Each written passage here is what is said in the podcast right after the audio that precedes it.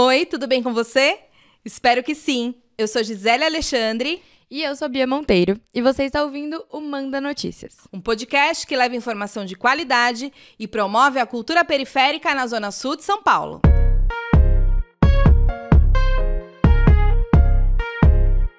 E esse é o Manda Notícias. E esse é o Manda Notícias. E esse é o Manda Notícias. Para você que já acompanha o Manda Notícias, percebeu que a gente veio com várias novidades. A primeira é que a gente agora está no estúdio do Dois Neguinho e vamos produzir o nosso podcast também em vídeo. E a segunda é que agora eu divido o microfone com uma parceira. É, Gi, vai ser um prazer dividir os microfones com você e esse trampo também construir essa pauta. Estavam super animadas em apresentar esse projeto para vocês. O Manda Cultura é uma parte do projeto do Manda Notícias. O Manda Notícias faz parte da produção da pauta periférica. Já o projeto Manda Cultura foi contemplado pela sétima edição do programa de fomento à cultura da periferia. E nessa temporada do Manda Cultura você vai conhecer os artistas da quebrada. Toda semana a gente vai trazer entrevistados para falar sobre as produções realizadas aqui no território da Zona Sul, especialmente no Capão Redondo, Campo Limpo, Jardim São Luís e Jardim Ângela. Então, aqui no podcast, a gente apresenta os artistas e lá nas redes sociais, mandanoticias.podcast, já segue a gente lá, a gente divulga os rolês. Então, shows, oficinas, exposições, saraus, tudo isso você vai encontrar por lá. Então, às sextas-feiras, vocês vão ver a minha carinha lá nas redes sociais. Acompanha a gente. Então, se você é artista da Zona Sul e quer divulgar o seu trampo, chama a gente lá no Instagram ou no WhatsApp pra gente trocar essa ideia. Gente, e vou contar que a gente escolheu uma data muito especial para começar a quinta temporada. Hoje, dia 23 de março, Manda Notícias faz três anos. Miller, bota aí! Para você que não conhece a história do nosso podcast, em 2020 eu comecei o Manda Notícias como um Zapcast. Eu levava informação sobre a pandemia da Covid-19 para os moradores da quebrada da Zona Sul. No final de 2020, eu já estava cansada de falar sobre notícias ruins, e aí eu decidi trazer a cultura para dentro do podcast. E assim nasceu o Manda Cultura. Ele era um programa dentro do Manda Notícias e agora ele vai ter uma temporada especial, hein, Bia? É, muito especial, Gi. E agora que vocês já sabem tudo que a gente vai entregar para vocês, bora pro papo. A gente está aqui com a Rose Martins, que também vai ser nossa educadora no projeto e ela vai contar mais sobre isso. E com a Lúcia Rosa. Vocês estão vendo esse, esse cenário incrível que foi construído aqui pela nossa equipe? Todas essas é, obras de arte que você está vendo aqui foram feitas pela Lúcia, com exceção a esse quadro que foi feito pelo Beto Silva, um grafiteiro muito parceiro nosso. E aí, meninas, preparadas? Sim. Vamos trocar essa ideia? Sim, Vamos. com certeza. Um bate-papo tranquilo, vocês vão contar sobre a história de vocês, vai ser muito massa. Quem quer começar? Lúcia, pode começar? Posso começar. Como é que você chega aqui nesse território, Lúcia? Conta pra gente. Então, é, para chegar nesse território, eu já fazia parte de um outro território também, que eu acho que é muito potente na questão cultural, que é o Grajaú. Eu vim do Grajaú, na verdade, para esse território, de uma família também bastante assim cultural, né? Uma família de músicos e vim para cá, para essa região do Capão como arte educadora. Eu fui arte educadora um bom período no num projeto Casa da Juventude, que era no Grajaú, e vim para essa região como educadora. Então eu fui professora de escola pública no Capão Redondo por um grande período. Você foi professora? Sim. Você dava aula para que é, alunos de que idade? Primeiro ao nono, já dei aula para é, ensino médio também, na, também na, nessa região que foi mais Plínio Negrão, né, que era a minha região também, que eu fiquei eu muito tempo. Plínio Negrão, gente. Olha só. Será que a Lúcia foi minha professora? Ai, meu Deus. Vamos ver. Eu fiquei um tempo lá, até 2013. Depois eu eu fiquei só aqui no Capão, que é uma escola que tem uns projetos muito interessantes também, que preza muito pela questão da qualidade cultural, principalmente da leitura, que é o José Olímpio, que eu faço questão de falar. Que legal, Lúcia. E você nasceu aqui em São Paulo? Não, eu nasci em Minas, assim, vim bebê para São Paulo, ah, né? sim. E a família se instalou no Grajaú, do Grajaú vim para cá quando quando casei, né, quando mudei e, e aí vim para cá, mais para a região que estou mais próxima ao São Luís, Mas eu sempre trabalhei nas periferias, sempre fiz questão e sempre fiz questão de, de fincar raízes onde eu estive, né? Legal, muito cria da Zona Sul, então. Super. Já é. Eu nossa. sou muito da Zona Sul e a minha intenção era começar com a parte cultural na Zona Sul. Que massa, uma das Legal, nossas, hein? você, sim. É, e aí, falando, é, é muito legal como a cultura, e aí eu sempre falo que a, a cultura, a comunicação, ela sempre está interligada. E a educação está no meio de tudo isso, né? Sim. E aí acho que a gente já puxa para a Rose se apresentar. A Rose eu conheço como educadora, mas ela também é artista. E aí, Rose, me fala um pouco da sua história nesse território. É, bom, sou a Rose, como a gente falou. Eu sou é, atriz e educadora, né? Faz um tempo, assim, educadora social. Trabalho com jovens, crianças e adolescentes é, em projetos sociais, diversos projetos.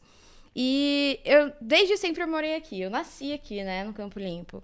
E aí, num determinado tempo da minha vida, eu fui morar no Jardim Jaqueline, ali perto da Raposo Tavares. E aí, com 10 anos, eu voltei para Campo Limpo e tô aqui até hoje. E, e aí, quando eu era meio adolescente, assim, na fase rebelde, eu percebi que tinha pouca coisa é, aonde eu morava. Que eu morava ali na perto da biblioteca Marcos Reis, né, na estrada do Campo Limpo, e eu vi que tinha pouca coisa em relação à cultura, em, em, pouca coisa em relação ao teatro. E eu era muito fascinada no teatro. Eu gostava muito da arte, assim, e queria estar na televisão. E, e não via referências na televisão sobre mulher negra, sobre uma pessoa igual a mim. E aí eu fui procurar coisas, relação do que eu gostava, no Taboão da Serra. Estudei ali um período de uns dois anos, mais ou menos, no CEMUR, que foi uma referência muito forte para mim, como pessoa preta e tal, né? Porque eu vim dali da região. E, e aí eu vi pessoas brancas em um lugar que eu falei, ué, não era pra pessoa estar tá ali igual a mim, assim? Uhum. Aí eu falei, tá, então eu vou fazer a minha história como artista da periferia. E foi aí que eu comecei a, a entrar nesse ramo de artista. Legal, Rose. E você falou na sua adolescência, você lembra mais ou menos com quantos anos? É, eu comecei com 13 anos. Com 13 anos? 13 Caraca. anos. Sim, já, tô, já tinha essa consciência, né, de classe, de se questionar, né? Sim. O que, que falta no seu território. Isso veio muito do meu irmão, porque meu irmão, antes de mim, ele já fazia teatro. Hum. E quando eu fui assistir ele a uma peça teatral, Falei, ué, eu quero estar tá ali também, que aquele negocinho é legal. e, e aí eu comecei a perceber aquilo que eu falei, né, antes, que não tinha pessoas igual a mim, igual ao meu irmão. E, e ele falava isso pra mim nós precisamos ocupar esses lugares como pessoas pretas. Esses lugares e, são e, nossos. É, e, e foi dele que eu vim essa, essa força aqui. Maravilhoso. Legal. E é muito legal que a gente, é, sem querer querendo, escolheu duas mulheres negras de, de gerações diferentes. E eu acho que isso, para vocês, tem um peso, né? Porque eu não sei, por exemplo, você teve esse despertar da sua ancestralidade, Rose, é, já na, na, na, infância e adolescência, ali, na pré-adolescência, né? Eu não sei como foi isso pra Lúcia, queria que você contasse um pouco. Você fala que, que você é, vem de uma família de artistas. Eu acho que a, já tem uma consciência diferente, uma consciência política, social um pouco diferente. Queria que você contasse um pouco sobre é, é a sua estrutura familiar, assim, que te fez ser essa mulher potência que você é hoje. Sim, então, eu tenho. Um, meus irmãos, eles tocam, né? Eles sempre tocaram, então é, acho que desde a infância a música sempre fez parte, né? E eles têm o, o grupo Fé e, então é um grupo que tem uma música assim, uma coisa mais de músicas raízes, então é, eu sempre convivi com a música desde muito cedo, sempre na minha casa assim é uma família bastante musical, né? E aí isso veio desde cedo, só que só eu que parti para o lado do, do desenho, da, da arte, né? E aí a, a, minha intenção desde que eu queria fazer alguma formação era ser artista. A gente que tipo você é criança, mas pensa ah, eu quero ser artista. Mas aí fui fazer uma faculdade de artes e eu me encantei pela educação. Então, desde que eu comecei a educação, me cativou. Quando eu comecei a fazer estágio, eu já gostei. Mas eu nunca deixei de pintar sabe? Eu, eu levava as duas coisas, enquanto artista visual e enquanto educadora. Isso, para mim, foi me cativando. Então, acho que isso fortaleceu os dois lados. Fortaleceu o meu lado da educação, por trabalhar com, com o humano, né? com gente, com pessoas, né? e entender isso. E o meu lado de artista, eu estou no caminho, né? eu estou caminhando nisso. Esse eu estou assim procurando meu lugar ao sol, porque você sabe que, principalmente quando você é negra da periferia, você está em espaços que geralmente você é a única negra. Eu estou sempre participando de muitos, muitas exposições que eu sou a única negra. Uhum. Eu estou numa galeria que uma das galerias que me representa só tinha nós éramos em duas artistas negras só. Agora nós somos em quatro. Então tem coisas que estão mudando, mas assim é uma é uma batalha árdua, né? Você está todo dia mostrando que você também tem direito, né? E que você não quer pagar para expor, você quer que alguém te pague. Com certeza, Lúcia. É muito legal saber que sua família é essa potência de artistas e que você teve uma base muito boa. Uhum. E, Rose, né? Você falou que foi o seu irmão que te incentivou. Como que foi para os seus pais, né? Vocês sempre tiveram esse apoio. Teve aquelas conversas difíceis de, ah, você tem que ser engenheiro, artista advogar. É, artista é tudo pobre. Como que foi para você? Conta um pouquinho. É, a minha mãe, assim, ela é maravilhosa porque ela sempre me apoiou. Sempre todas as peças que eu ia, que eu apresentava, ela estava lá na primeira fileira. Agora, meu pai, ele falava: não, você tem que ser outra coisa. Porque ser artista não vai dar certo. Ser atriz, então, vixe Maria, não vai dar certo. Eu quero que você seja veterinária, quero que você seja uma médica, uma advogada. E aí ele ia me apresentando várias coisas. Aí eu olhava assim e falei, pai, você, eu, eu acho que você tá, tá meio doido, assim, porque eu não me identifico com essas outras coisas. Então, eu vou pra arte se eu dar certo, ótimo. Se eu não dar certo, ótimo também. Porque é um lugar que eu quero estar, né? É um lugar que eu acredito que um dia eu posso ir longe, fazendo aquilo que eu acredito e contando histórias também, né? Muito legal, Rose, que bacana. É sempre tem essa história mesmo, né? Tipo, nossa, você fala super bem, você gosta de ler, por que você não faz direito? É, você então, não vira advogado, sim. né? E tem outros ramos, e que bom que a arte conseguiu te cativar e que a gente não te perdeu, porque seu trabalho é incrível. E aí, vamos falar um pouco dessa resistência, né? Antes da gente falar desse, do, do, do momento presente de vocês enquanto produtoras de, de arte aqui, hum. queria que, você contasse, que vocês contassem, acho que vocês já falaram um pouco sobre isso, é, de quanto é difícil fazer arte, ainda mais sendo mulher preta periférica, né? É, queria que vocês contassem um pouco das, desses desafios, do, do, quanto foi difícil, ou do, contasse alguma história de que, é, que mostre, né, que demonstre essa dif, dificuldade de chegar e produzir a arte que vocês querem da maneira que vocês querem fazer. Então, com relação a esses desafios, é, para mim, eu acho que sempre foi desafiador tudo, né? Quando eu me entendi o que eu queria fazer, eu comecei antes desenhando, antes de, de ser partir para a educação. Que, como eu já desenhava, eu ilustrei um livro, por coincidência, né? Eu ilustrei um livro, isso quando eu estava ainda no Grajaú, morando no Grajaú, de um poeta, que é o Celso Lima. E aí ele era amigo da minha irmã, que a minha irmã também trabalhava com projetos sociais. Minha irmã sempre trabalhou com projetos sociais, que era a Associação de Mulheres do Grajaú. Era ela e a Maria Villani, que é a mãe do Criolo, né? Elas começaram com esse projeto lá. E, e aí eu ilustrei esse livro. E, e aí, por coincidência, ia ter um, um projeto que era o Casa da Juventude, que era para tirar a criança da rua e deixá-la com uma ocupação no período da tarde, para que ela ficasse ocupada. E eu fiz parte desses educadores, né, antes de eu fazer faculdade.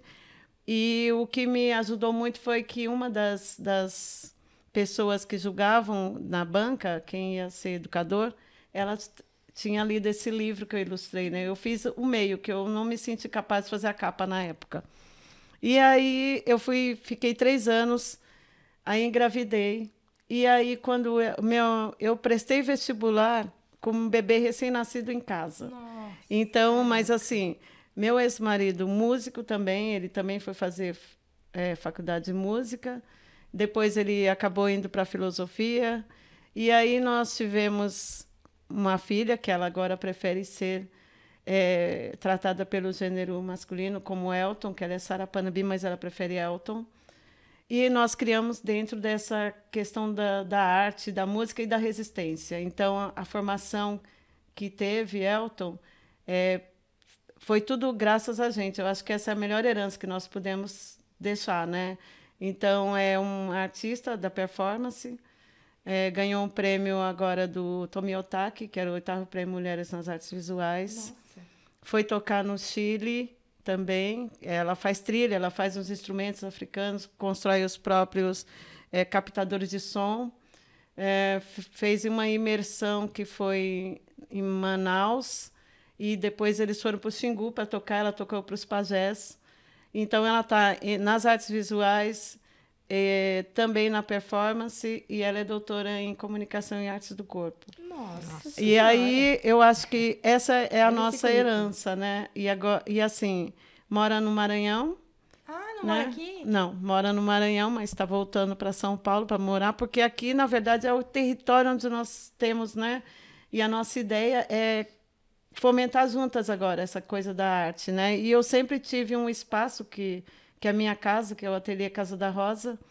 Teve uma época que eu e um amigo a gente dava oficinas para a criançada do bairro, a gente saía final de semana, já tive 20 crianças no quintal de casa pintando, a gente fazia uma contação de histórias, depois a gente dava uma oficina, e era com o nosso dinheiro, com os nossos cursos e com o nosso tempo. Aí eu fiquei três anos, aí eu parei porque eu estava assim, trabalhando de segunda a segunda na escola, duas escolas públicas, né? Nossa. mais a casa, e aí parei. E eu retomei agora em 2020, na pandemia, mais ou menos na pandemia, reto resolvi retomar o projeto. E aí eu tô com, já fiz cultura ativa, eu já fiz um sarau, bingo sarau, estou fazendo eventos em casa também. Fiz um, um sarau que foi um sarau híbrido, que foi o Sarau das Águas, que é na Capela do Socorro. O meu sarau convidando o Sarau das Águas. E foi um sarau híbrido que foi o que eu fiz em dezembro. E agora eu vou retomar novamente, que a minha ideia é fechar agora mês de março da mulher, mas é assim, eu não tenho fomento, é tipo, a gente faz colaborativo, né? Os amigos trazem alguma coisa, reúne os amigos, e é isso, a gente está tentando ser resistência, e nisso tudo também estou fazendo a arte nesse território todo, né? Já que a gente tem tantos amigos que são da arte, a gente se junta e tenta resistir, né? E é o que eu estou tentando resistir. Resistir em todos os territórios que eu estou. O ano passado eu fiz parte de uma residência de uma galeria, né? Eu, eu fui uma das artistas da residência. Eu estou com uma exposição agora no Centro Cultural Caso de Angola. E estou assim, nessa trabalheira toda. Hoje eu tenho uma oficina no, no Capão. E é assim que a gente vai tentando é, ser resistência. E era isso que eu queria. Eu queria que a Zona Sul, a região que, que eu moro, que isso estivesse muito ativo, né? Foi assim o meu começo, né? Assim que eu quero continuar.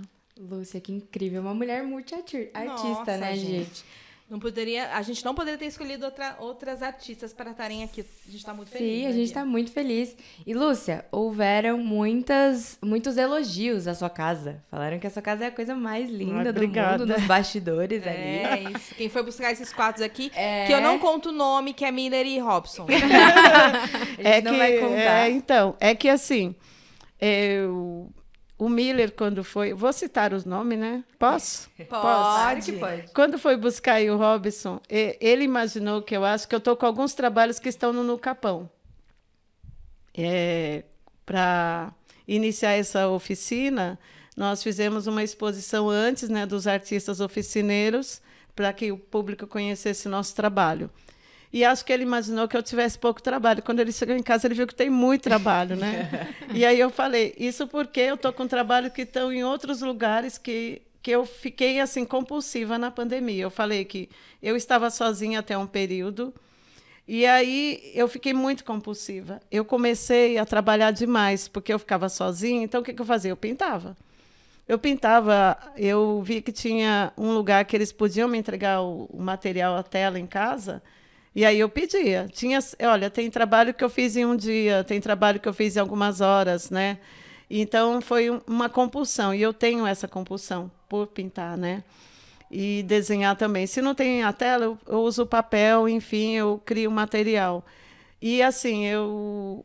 Então, enchi de muita coisa, né? E aí eu, eu fiz várias coisas nesse período da pandemia para que a gente não adoecesse, né? Então, acho que uma forma de não adoecer foi encarar a arte, né? Então, Com certeza, a por arte isso cura. que a arte cura. Eu tive perda na pandemia, né? Perdas muito importantes que foi o meu ex-sogro, meu cunhado, foi assim uma perda brutal, assim que de vez em quando eu olho, eu, eu não consigo ainda, sabe, cair a ficha, né? E você não poder estar presente.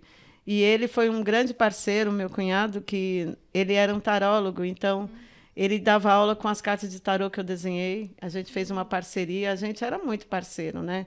Que eu conheci ele, ele tinha seis anos, então era como se fosse uma, um filho, né? Não era um cunhado mesmo me separando, mas era uma família muito próxima. Aí na pandemia eu fiz também uma exposição que chamava Nada Será Como Antes, que foi exatamente falando um pouco disso, né? Mas foi num período que eu tinha tido essa perda, mas a pessoa da galeria que foi em Campinas, ela fez questão que o meu trabalho tivesse, ela foi em casa buscar, trouxe de volta, que são os que estão aqui, que é uma chama clausura, né? Que são as gaiolas, que é como se fosse é, o período que você se sentiu preso e que você estava cheio de incerteza, cheio de dúvida, não sabia como que que se daria o final ou o que seria o final, né? Então eu fiz de uma maneira que quando você olha para dentro da gaiola, você também se vê. Então a ideia é você estar nessa troca, né, entre o espectador e quem está lá dentro. Então é- é, são imagens que tem, que elas têm dois lados, né? É um desenho na frente, um desenho atrás e um espelho no fundo. Então você se vê ao mesmo tempo que é visto. Nossa, que incrível. Incrível, Lúcia. É emocionante ouvir você falando, né, do significado. Que, inclusive, quem está ouvindo a gente nos tocadores de podcast, vale a pena ir no YouTube para olhar as obras, né, no Boa, cenário. Que todas são aqui da Lúcia, menos, igual a gente falou no começo, menos o painel. E tem, inclusive, a gaiola, que ela tá citando também, que a gente tá ouvindo. E ao longo da temporada, né, Bia, a gente vai trazer a arte dos artistas que forem convidados. É. Então, é, já se você tiver uma arte aí e quiser divulgar, manda pra gente aqui, como a, como a Bia falou no começo do, do episódio. E aí, Rose, conta pra gente, então, voltando um pouco sobre os desafios de chegar até aqui, como uma mulher preta, mais jovem do que a Lúcia, né? De, de outro momento. De, a- a- acho que a Lúcia a- é, é, né, é um exemplo muito bom pra você. Acho que foi muito Sim, legal trazer a claro. Lúcia. Nossa, E aí, tô- queria que você contasse e já contasse um pouco sobre o seu trabalho também de hoje. Sim, é... quando eu comecei a tentar ir estudar teatro, né, artes cênicas, eu fui para fora da periferia. E antes disso, eu não conhecia fora da periferia e como que era fora da periferia. E eh, quando eu cheguei na- nessas escolas de teatro, eu comecei a perceber que eu, as pessoas me tratavam diferente ali. E aí eu ficava refletindo comigo mesma, assim, é, será que vale a pena eu estar nesse polo de estudo com essas pessoas que não estão nem aí pra mim? Que eu tô ali junto com elas, mas ao mesmo tempo parece que eu não tô.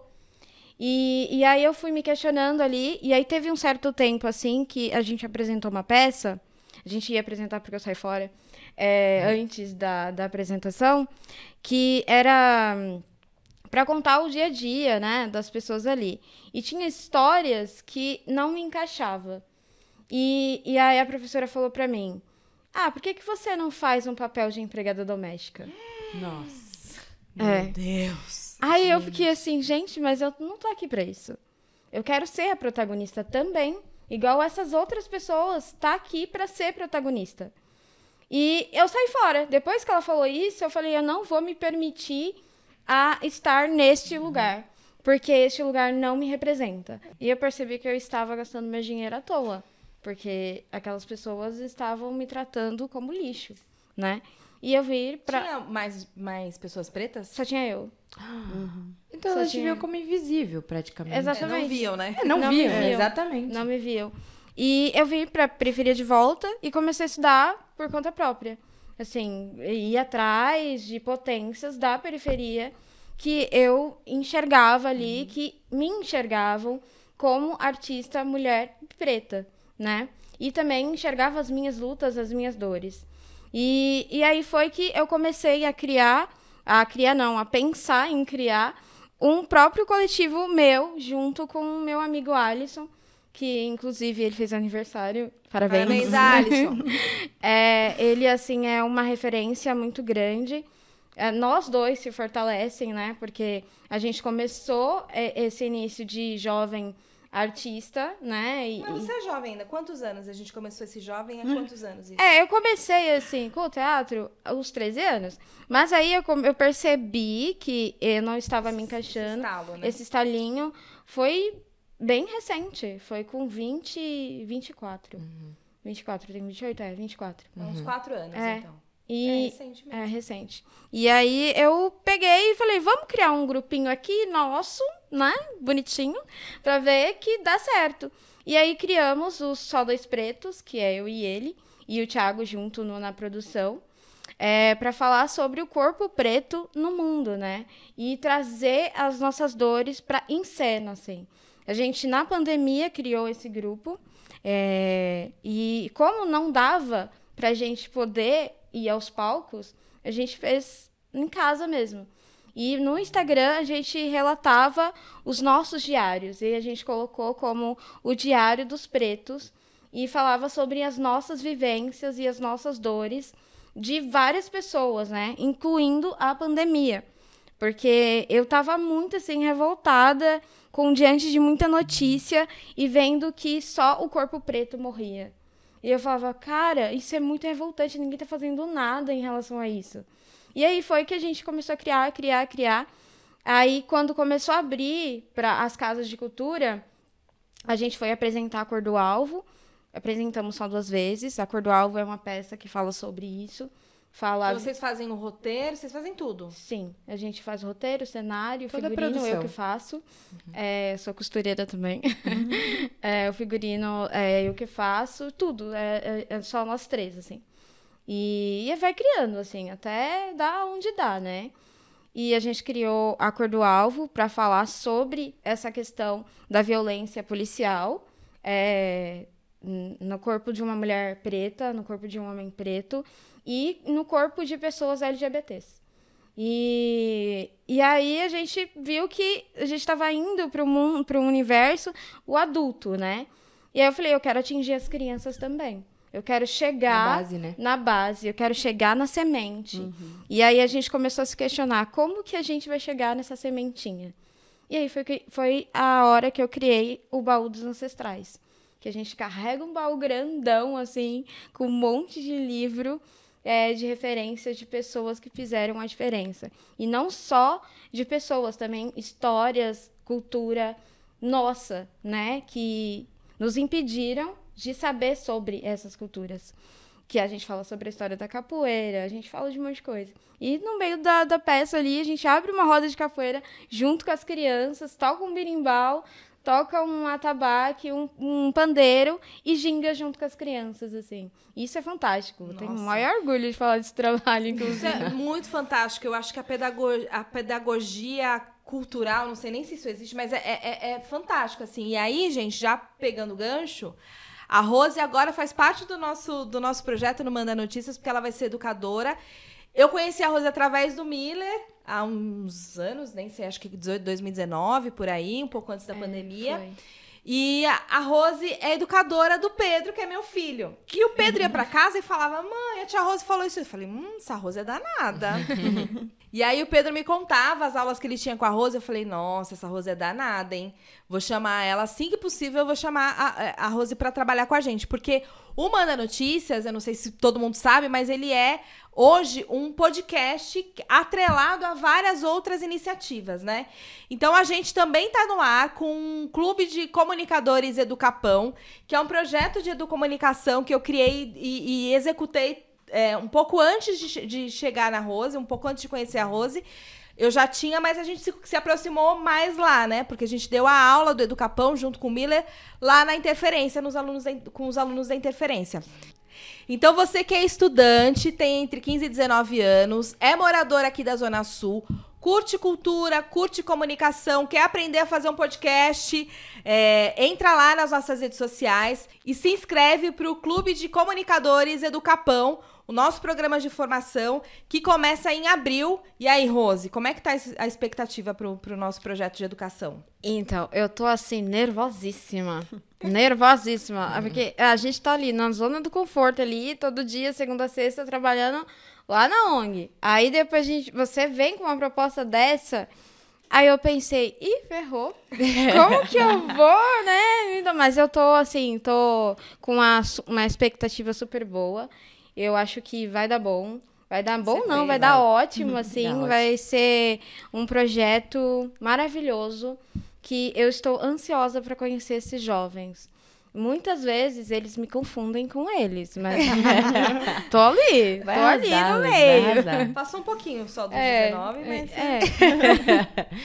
vai arrasar. E se a gente falou, né, se você é jovem, mas se você também conhecer jovens na família, amigos, enfim, compartilha, que vai ser muito massa. E é isso.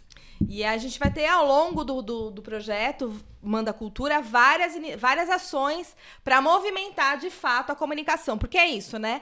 A gente está falando de um território que tem muita cultura, mas que fica às vezes invisível. Então, o Manda Notícias ele tá aqui, o Manda Cultura tá aqui para isso, para a gente fortalecer essa cultura, fortalecer essa educação de cultura para toda a Zona Sul, né? E aí vamos falar de futuro? Sim. Que que você, que, Lúcia, quais são os seus planos? Você já tem uma longa. Qual, quanto tempo você tem de, de, de, carreira, assim? Nossa, na educação eu já aposentei, eu, eu fiz assim, eu exonerei o Estado em 2013. É, não por. É, foi mais uma questão hum, da máquina Estado, né? Porque para mim trabalhar com com jovem, com criança, eu gosto muito, me envolvo bastante. Então, para mim, isso sempre foi presente. Eu tenho isso de continuar com isso, mas estava complicado, sabe? Essa máquina estado. Eu gosto de trabalhar com projeto, eu gosto de estar tá sempre com o aluno, levar o aluno para espaços culturais. Teve um ano que, assim, eu praticamente estava quase sócia do Museu Lazar Segal, do Itaú Cultural. Eu tive alunos que se inscreveram no Itaú Cultural para para visitar, conhecer, ir nas exposições. É, eu tenho alunos que, que são ex-alunos, né, que agora eles são multi-instrumentistas. Uhum. Eles são professores no auditório do Ibirapuera. Então, isso é uma grande felicidade. que Isso daí é uma coisa que eu ia até perguntar para a Rose, se na escola existiu essa sabe essa força para que você siga no teatro, porque se a escola ela incentiva, você só tem que estar, tá, sabe, estar tá sempre ali. Para o pai isso é fantástico. Sim, então, eu acho que se isso começa na escola, isso é fantástico. Então, a minha ideia agora para o futuro é continuar com o meu espaço cultural, né, com a Ateliê Casa da Rosa, com esse trabalho que a gente já está fazendo. E assim que eu não faço sozinha, né, eu tenho parceiros. Eu tenho o Jordani que, me, que trabalha comigo sempre, está sempre comigo lá, a gente está com as ideias, a minha família, amigos também que estão na, na parceria. E, e aí a gente continuar com isso, né? Que agora vem Elton para cá, vem Felipe, vem todo mundo e a gente vai crescer esse projeto. E, e a minha ideia é de eu conquistar mais espaço na arte, sabe? Assim, desses espaços de galeria, eu quero sim continuar expor, é, dar formação também para a molecada. Eu gosto também muito dessa parte do teatro de bonecos, de fazer o boneco e de fazer o teatro junto com eles, que era um dos projetos que eu tinha. E é isso, acho que são coisas que eu só vou permanecer. E aí eu trouxe um livro né, que surgiu na pandemia também, porque eu também já tinha esse projeto, né, que é com o Daniel Fagundes, que também é Dani, um... I love you. Você vai estar tá aqui logo, logo. que também é o cara, assim, da periferia que fortalece isso. O Daniel, ele todo ano ele me emociona muito quando é porque um, um dos meus irmãos, ele ele era um cara da música, da poesia, de tudo. E, infelizmente, como diz o Dani, o pai dele ele foi antes do combinado, mas era o cara que o Daniel falou que foi ele que iniciou ele na, no violão, na música. E todo ano ele faz aqueles textos lindíssimos quando é o aniversário desse meu irmão. E, e aí nós tínhamos um projeto que era um livro, né, que era Contos para Descontar o Descontentamento com a Vida, que já estava os, os textos já estavam comigo e ele falou: "Ah, vamos fazer o que, que você acha da gente fazer a parceria? Você faz a ilustração? Eu falei, tá, vamos fazer. Uhum. E aí conversamos, tal, aí veio a pandemia. E aí um negócio lá engavetado, mas eu já tinha começado o projeto e aí saiu o livro, que é esse aqui, que eu fiz a ilustração da capa, que inclusive eu vou deixar como presente aqui pro pro podcast. Ai, que incrível! É. Obrigada, Lúcia. E, e aí o livro saiu na pandemia. É, ele falou: vamos publicar agora, vamos publicar, publicamos.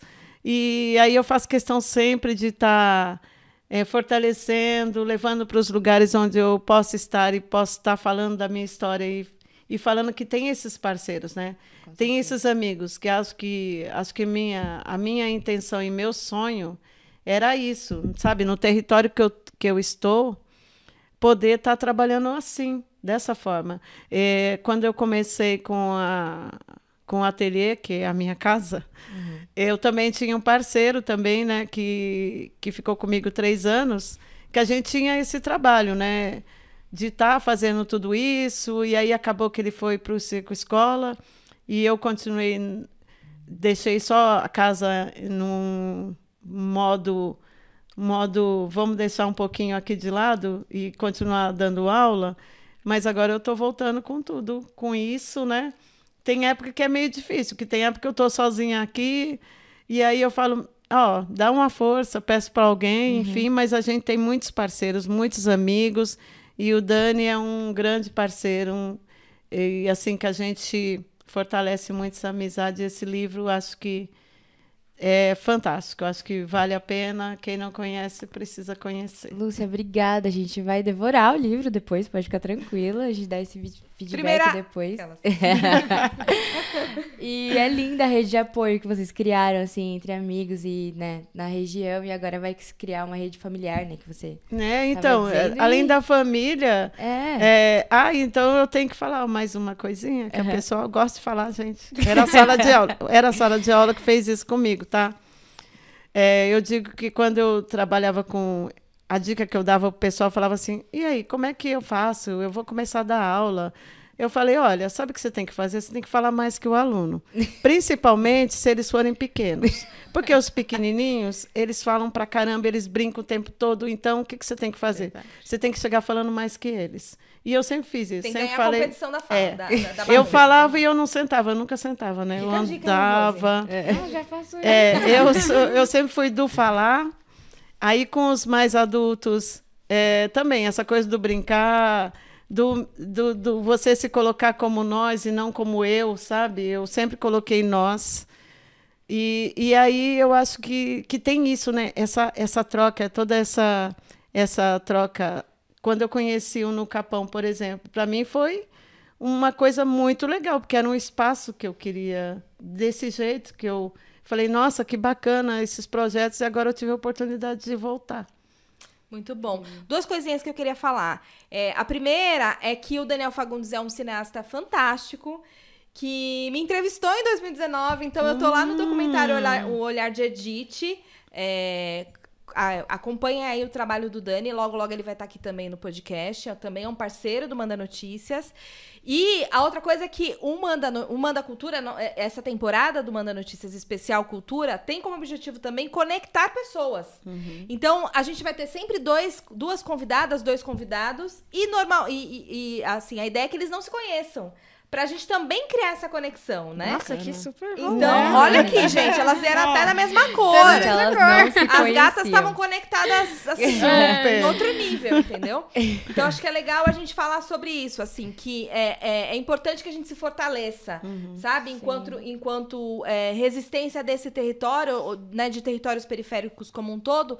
E esse fortalecer é isso, é falar de um outro artista, falar de um outro produtor que tá ali no mesmo corre que a gente e que tá ajudando a gente gente, né? Então aqui a gente tá falando da Dois Neguin, que é uma produtora de quebrada que tá ajudando a gente a estruturar o podcast. A gente tá falando do No Capão, que também é um super parceiro, que é o nosso co-work. Então é onde a gente reúne a equipe lá para trabalhar. E também é, é, é, um apoio quando a gente tem, quando a gente vai ter né, eventos, enfim, os nossos encontros são sempre lá. E é isso, né, Bia? Porque uhum. a, a conexão é importante, a gente valoriza muito essa conexão. E a gente já falou disso, né? Se quiserem divulgar os trabalhos de vocês, todo mundo que a gente falou aqui, a gente vai deixar nas descrições, enfim, das, das plataformas, para vocês já seguirem e darem, darem aquele apoio. Isso aí. E agora, Rose, conta pra gente aí o que, qual a sua expectativa de futuro. O que, que você imagina com o seu coletivo? Agora integrando aqui a, o nosso, nossa equipe também. O que, que você tem pensado aí para esse futuro na cultura e educação? Com o Só Dois Pretos, eu espero que ele vá longe, muito longe, domine, assim, tudo. Porque é, é um coletivo super importante que pega desde a criança à fase idosa, adulta, assim, porque é um coletivo que, que fala com todo mundo. Eu acho que isso é extremamente importante. E, e eu tenho, assim, um objetivo de chegar, assim, criar uma casa de cultura que dê aulas de, de teatro, assim, para as pessoas periféricas que não têm oportunidade de ir para onde eu estudei e para onde meus amigos não estudaram e ver que tem referências ali super fortes. Já que você falou aqui da equipe, eu espero que a gente vá longe, assim. Domine o mundo também. e que todo mundo, literalmente todo mundo, conheça o trabalho incrível que vocês fazem. E que a galera curta muito essa proposta aí, que só tem a agregar, assim, só tem a crescer. E é isso, assim, eu acredito muito em energia, assim, esses negócios de energia aqui para mim é Sim. ótimo. E, e vai longe, assim, eu espero. E esse é meu projeto futuro, assim, que cresça todos esses projetos que eu tô ao redor e o que eu não estou ao redor também. Porque as pessoas da periferia, que são invisíveis, né? Mas que não são tão invisíveis assim para quem vive nesse universo, seja grande também, seja reconhecido. Maravilhosa. Estamos chegando ao fim, gente, do nosso primeiríssimo episódio. Tava Com tão bom papo. Muita felicidade no coração por ter entrevistado essas duas mulheres incríveis, gente. Muito obrigada por vocês obrigada estarem eu, aqui. Eu que agradeço. Eu também. Fizemos um baita super episódio, sim. E estaremos com vocês todas as quintas-feiras. Então, esse episódio está saindo no dia 23, aniversário do Manda Notícias. Podem me mandar parabéns. Isso, por favor. E e é isso, acho que agora elas finalizam contando onde, onde os nossos ouvintes, os nossos telespectadores agora, porque a gente está em vídeo, podem é, é, acompanhar o trabalho de vocês. Sim, é, meu Instagram é luz.cia, L-U-Z.C-I-A. E eu estou com algumas. É, eu digo que é uma ocupação. Eu tenho um outro trabalho que chama Hora Pronobis, que também foi um trabalho gestado na pandemia, né? Que são personagens, eles são como se fossem. Eu quis retratar os invisíveis, né? Que não são invisíveis, são visíveis, mas uh, ninguém quer ver. Exatamente. É como se fossem esses moradores de, em situação de rua é, foi esses personagens que eu fiz. Então eu fiz uns bonecos, são grandes. A ideia é que eles tenham uma altura humana e eles estão no, no, instalados no Centro Cultural Casa de Angola, que fica na Moca, na Paz de Barros. E essa é a exposição que está acontecendo agora. E se alguém quiser visitar, conhecer o trabalho do meu ateliê, entra lá no meu Instagram, me segue, aí eu converso e a gente marca de quem quiser visitar minha casa, tomar um chá, um café, bater papo, a gente ficar no quintal, enfim. Todos bem-vindos. a gente vai lá, hein, Lúcia? É, bom, eu estou no Instagram como Ros Martinez. E também tem o um grupo, né? Só dois pretos lá no Instagram também. E eu também tenho uma marca chamada Etapa Black, se alguém quiser ir lá. Falou da Etapa Black, fala é, mais. A Etapa Black é um projeto de sustentabilidade que é, fazemos confecções de carteiras é, feitas com garrafa PET. É, era para ter trazido, né? é, feitas com garrafa PET e a gente personaliza com texturas africanas. Que massa. Que incrível. Gente, é multiartista mesmo essa É mulherada, hein? Todo Ave Maria. mundo. Bom, é isso, né? A gente vai ficando por aqui. É importante dizer que esse podcast, essa temporada, é uma realização da sétima edição do Fomento à Cultura da Periferia, uma iniciativa da Secretaria de Cultura de São Paulo. É isso, gente. Se você chegou até aqui, muitíssimo obrigada. Na próxima quinta-feira a gente se vê de novo. Abraço. Obrigada, meninas. Beijos. Obrigada. Até tchau. mais. Obrigada. Tchau. E esse é o Manda Notícias. E esse é o Manda Notícias. E esse é o Manda Notícias.